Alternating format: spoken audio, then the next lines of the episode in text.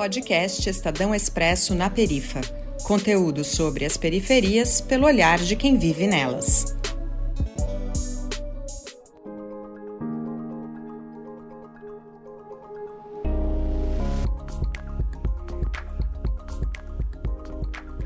Olá, eu sou Arthur dos Anjos, radialista independente. Seja bem-vindo a mais um Expresso na Perifa. Hoje, nossa conversa é sobre sistemas e políticas de cotas, e quem vai nos ajudar a compreender melhor esse mecanismo é o cientista político Lucas Nascimento. Ele é de Osasco e é formado e doutorando pela Unicamp. Inicialmente, o que é cota? Primeiramente, muito obrigado pelo convite, pela confiança e pelo espaço cedido para a gente conversar sobre esse assunto que é tão importante, presente nas nossas vidas e mesmo assim cercado de tantos tabus e desconhecimento, certo? E para a gente falar sobre cotas no Brasil, a gente tem que lembrar principalmente da origem do nosso país. Nosso país foi fundado a partir de uma colonização de portugueses, uma colonização europeia. Ou seja, uma população branca sai do seu território e encontra aqui um território aparentemente inóspito para poder desenvolver a sua civilização. Para isso, eles se utilizaram de mão de obra escrava. Primeiramente, escravizaram os indígenas e depois escravizaram é, povos africanos que foram trazidos para cá ao longo de 300 anos. Como resultado, a gente tem a formação de uma sociedade extremamente desigual e essa desigualdade não cai no critério só socioeconômico, ou seja, a gente não tem só uma diferença entre pessoas ricas e pessoas pobres. Nós temos uma diferença, uma desigualdade social também entre pessoas indígenas, pessoas pretas, pardas, em relação às pessoas brancas, tendo em vista a história de formação do Brasil. Nesse sentido, as cotas elas vêm para tentar igualar as populações é, que foram discriminadas historicamente em relação às populações que foram favorecidas historicamente. Ou seja, as cotas elas vêm para tentar equilibrar né, a quantidade de pessoas pretas, pardas e indígenas em espaços de universidades públicas e concursos públicos em relação às pessoas brancas que ocupam predominantemente estes espaços e, mesmo assim, não são a maioria da sociedade.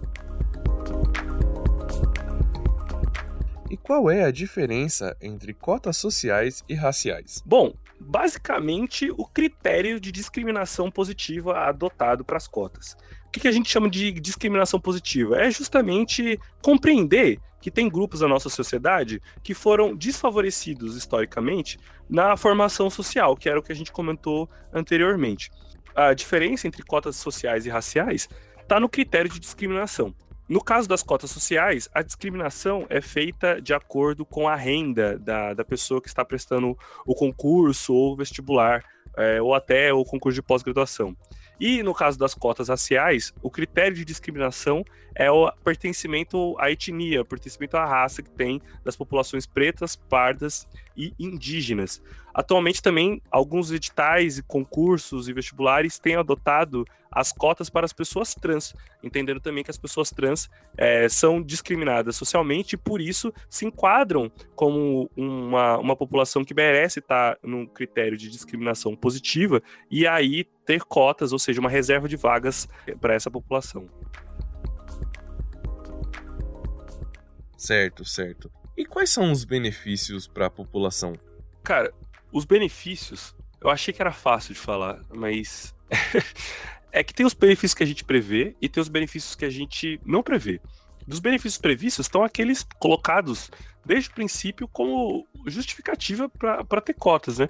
Então a gente tem espaços mais democráticos, porque há uma igualdade maior entre pessoas pretas, pardas, indígenas e pessoas brancas, ou seja, grupos que foram excluídos historicamente, dominados historicamente, e grupos que, que foram os dominantes, né, que foram os predominantes historicamente. Existe uma igualdade maior, pelo menos de número, entre essas pessoas, dentro de universidades públicas particulares, dentro do funcionalismo público. Existe também né, o, o benefício da produção do conhecimento, do saber, da produção profissional né, é, desempenhada por essas populações.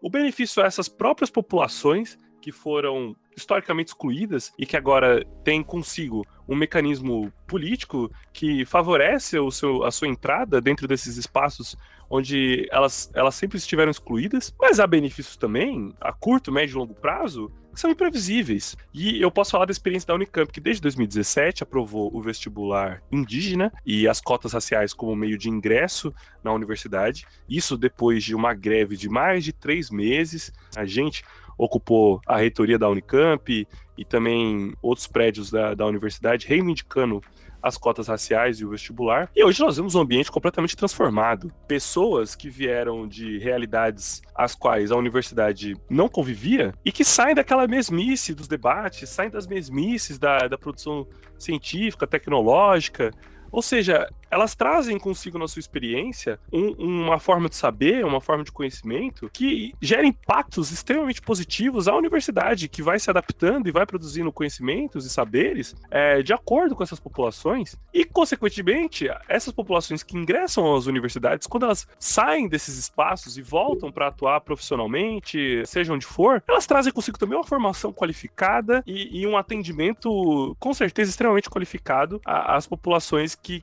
que porventura ainda estejam distante desses espaços, seja lá o porquê. Nesse sentido, os benefícios são difíceis de calcular, são inúmeros. são inúmeros benefícios, tanto a curto, a médio quanto a longo prazo. E como se provar que está dentro das regras para conseguir cotas? Pô, para se enquadrar no critério de ser cotista, o Brasil ele parte do pressuposto da autodeclaração. Então você precisa autodeclarar-se é, uma pessoa preta, uma pessoa parda, uma pessoa indígena. E ao autodeclarar-se, você tem o direito à reserva de vagas nos vestibulares e concursos públicos. Agora, cada edital tem a forma de avaliar se a pessoa se enquadra ou não nos critérios é, de cotas é, raciais ou sociais. A social é muito fácil, que é só pegar a renda da pessoa declarada Agora, racial, não adianta você só dizer que você se acha negro ou negra, você se sente uma pessoa negra, ou que você tem o tatara, tatara, tatara, tatara, avô que era indígena e que por isso você. Não. Você tem que carregar consigo né, alguns fenótipos, tem que carregar consigo também uma, uma vivência ali dentro da, dessa realidade. Não adianta você vir falando que você tem um passado é, muito distante, se agora no presente você desfruta de todos os privilégios de uma pessoa que foge a essas características que os cotistas se enquadram. Perfeito. Bom, e assim a gente encerra e agradece a participação do cientista político Lucas Nascimento. Ele trouxe informações importantes para a compreensão de sistemas e políticas de cotas, um mecanismo que existe para ajudar a diminuir e corrigir injustiças causadas por essas desigualdades, que são de diversas naturezas, como raciais, sociais, etc. Enfim, até a próxima. O episódio de hoje foi pautado e dirigido por Lucas Veloso. Reportagem e apresentação: Arthur dos Anjos. A Bárbara Guerra sonorizou e finalizou o programa. Eu sou Viviane Zandonade e faço a locução de abertura e encerramento.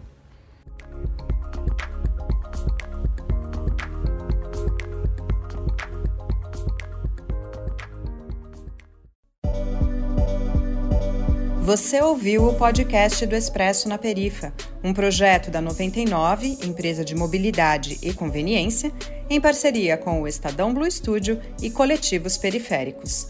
Saiba mais em expressonaperifa.com.br.